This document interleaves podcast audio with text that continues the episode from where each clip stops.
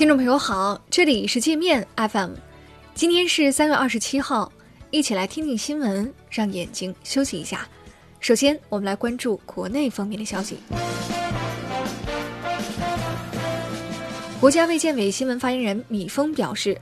当前境外疫情大流行呈加速趋势，我国防输入压力持续加大。随着境外病例输入，尚在医学观察的密切接触者数量已连续七日上升。三月二十六号相比十九号增幅为百分之七十八，要进一步完善应急和常态化防控结合的措施，做好境内疫情精准防控，严防扩散。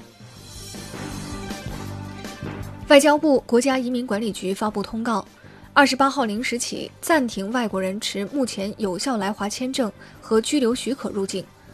外国人如来华从事必要的经贸、科技等活动，以及出于紧急人道主义需要，可向中国驻外使领馆申办签证。外国人持公告后签发的签证入境不受影响。为阻遏疫情输入风险高发态势，民航局对国际客运航班进行进一步调减。要求国内每家航空公司经营至任意国家的航线只能保留一条，且每条航线每周运营班次不得超过一班；外国每家航空公司经营至我国的航线只能保留一条，且每周运营班次不得超过一班。农业农村部种植业管理司副司长刘丽华表示，今年我国农作物重大病虫害总体是呈偏重发生态势，程度可能重于上年。威胁玉米生产的主要是草地贪夜蛾，威胁水稻生产的主要是稻飞虱和稻纵卷叶鸣，威胁小麦生产的主要是小麦条锈病、赤霉病、白粉病。按照国务院联防联控机制相关部署，上海市新冠肺炎疫情防控工作领导小组办公室决定。从即日起，凡需经上海口岸入境转往其他省市的人员，一律在沪实施为期十四天的隔离健康观察。对上海口岸入境转往苏浙皖三省的人员，由三省派驻工作组到上海市机场直接送至目的地。我们接着来把视线转向国际。世卫组织总干事谭德赛表示，全球已有超五十万人感染新冠肺炎，两万多人丧生。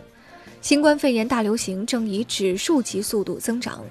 病例数量达到首个十万花了六十七天时间，达到第二个十万用了十一天，而第三个十万仅用了四天，第四个十万仅用了两天。如果不是所有国家都采取积极措施，数百万人可能丧生。这是一场全球危机，需要全球应对。欧洲疾病预防和控制中心日前发布预备性风险分析称，新冠病毒疫情在气温上升的夏季结束可能性较低。该中心提到，即使在新加坡等高温多湿地区，病毒的活动也没有停止。印度二十四号宣布采取全面封锁措施应对疫情后，引发全球药品行业对生产和供应链安全的担忧。美国 CNBC 网站报道称，此前中国原料药厂商一度被迫停工或减产，令全球药品业面临断供窘境。这一情况在最近几周已经好转。然而，印度在出现新冠肺炎确诊病例攀升后，宣布全国封锁，导致药企停摆，令全球市场再次紧张。据 CNN 报道，为了遏制新冠病毒的传播，尼泊尔在全国范围内实行了封锁，导致至少有四条登山路线上约五百名外国旅行者被困在了尼泊尔境内高海拔路线上。尼泊尔旅游局发言人称，正在与多个政府机构合作营救这些徒步旅行者。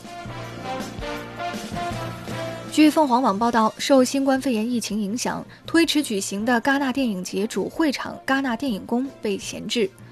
三月二十号，戛纳政府决定将空旷的电影宫改建成临时收容所，为无家可归者免费提供饮料、饼干和电视，保护他们免受新冠病毒感染。